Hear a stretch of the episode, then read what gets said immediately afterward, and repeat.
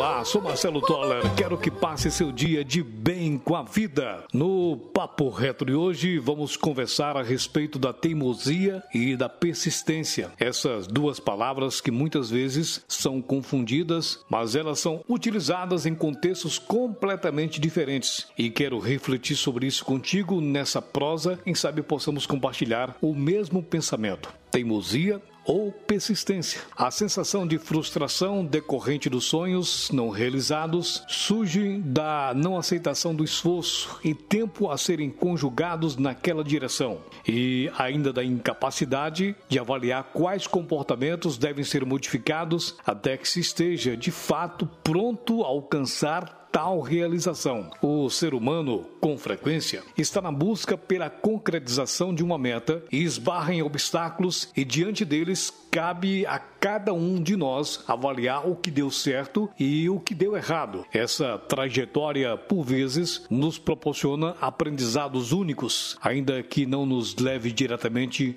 ao objetivo esperado. Sendo assim, a verdadeira questão é: o que você aprendeu com isso? Se esse caminho não deu certo, qual outro pode percorrer em direção ao seu real desejo? Você que me ouve neste podcast, observe que essa é a diferença entre a teimosia e a persistência. A primeira fará com que repita as mesmas ações incessantemente em busca do seu objetivo. A segunda o levará a encontrar meios e possibilidades diferentes para alcançá-lo. Não se esqueça que consciente ou inconscientemente, cada pessoa planeja a própria trajetória. O que você vive hoje é fruto das decisões que tomou no passado. Da mesma forma, as escolhas que fizer no momento presente determinarão como será seu futuro, onde como e com quem você deseja estar em alguns anos. O autoconhecimento pode ajudá-lo a se livrar da sensação de frustração que o impede de seguir em frente e permitirá que encontre essas respostas. A partir dele, poderá identificar com clareza quais ações e pensamentos o ajudarão a caminhar com plenitude em direção às suas verdadeiras vontades. A ideia central para diferenciar teimosia de persistência é essa. A primeira fará com que repita as mesmas ações incessantemente em busca do seu objetivo. A segunda o levará a encontrar meios e possibilidades diferentes para alcançá-lo. E o caminho para ser mais persistente e menos teimoso deve passar pelo autoconhecimento. Quanto mais nos conhecemos, mais conscientes nos tornamos e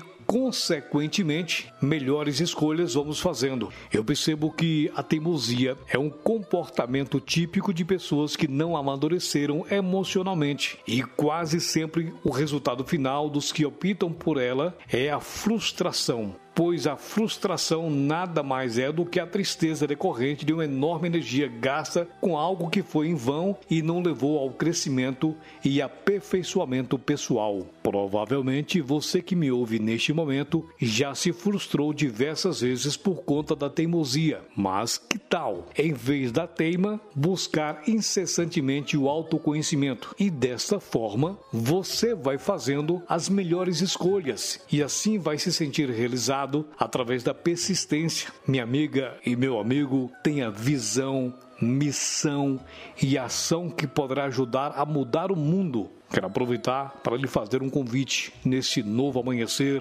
neste novo dia, a ser mais persistente e menos teimoso. O caminho para conquistar essa mudança se chama autoconhecimento. Pense nisso, seja obstinado para o sucesso. Acredite em Deus, acredite em você.